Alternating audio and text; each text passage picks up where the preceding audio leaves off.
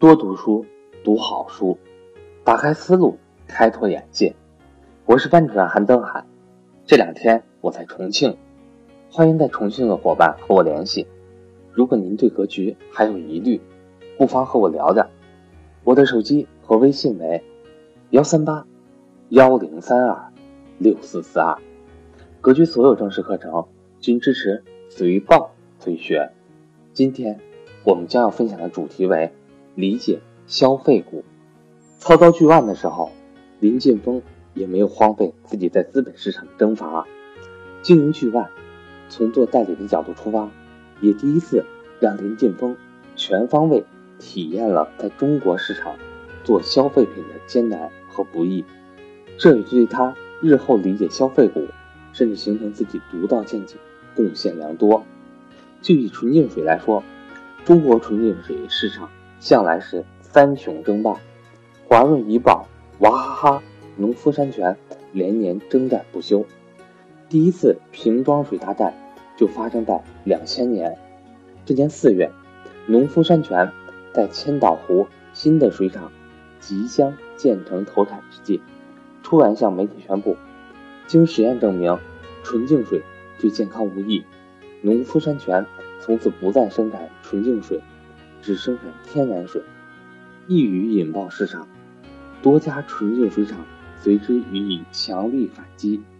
两千年六月八日，全国六十九家纯净水生产企业及行业协会的代表集会杭州，共同发表声明，指责农夫山泉有不正当竞争行为，并要求其立即停止诋毁纯净水的广告宣传活动，公开赔礼道歉。会后，娃哈哈董事长宗庆后接受采访时称，农夫山泉把主要精力用在了市场策划上，并表示农夫山泉根本不是娃哈哈的对手。一个月之后，农夫山泉还反以不正当竞争为由，将娃哈哈告上法庭，并索赔三千万元。此事最终不了了之。作为商超代理商，巨万。每天都生活在各种消费品拼刺刀式的市场竞争的一战争一线，不同品牌之间的互相敌误，首当其冲、感受最深的，就是代理商。慢慢的，林劲峰就发现，消费品市场竞争瞬息万变，建立一个知名快消品品牌是一件很不容易的事情。人家在放假，你在干活。而且十年如此，比如说加多宝，巨万是他在深圳的第一个代理商。加多宝团队执行力非常强，他的业务员一年三百六十五天都要干一件事，就是每天出去贴五十张广告。这样，慢慢的把团队带出来，价格体系管控做得非常好，价格也非常稳定。林劲峰说，当时他就判断。加多宝经营上一定会起来，他也发现快消品行业一个特点，就是一定有一个时间段的缓慢增长，然后业绩会突然爆发。保健品能一夜成名，但普通消费品公司要发展起来，必须靠团队强有力的执行力，把每一件事情执行到位。比如像格力电器，我跟董明珠吃过一次饭，就发现他这个人。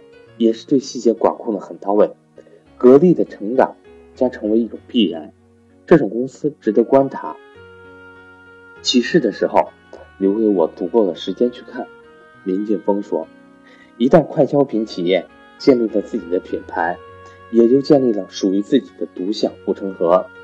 快消品品牌前期也许没有什么利润，但品牌是有一个延续性的东西。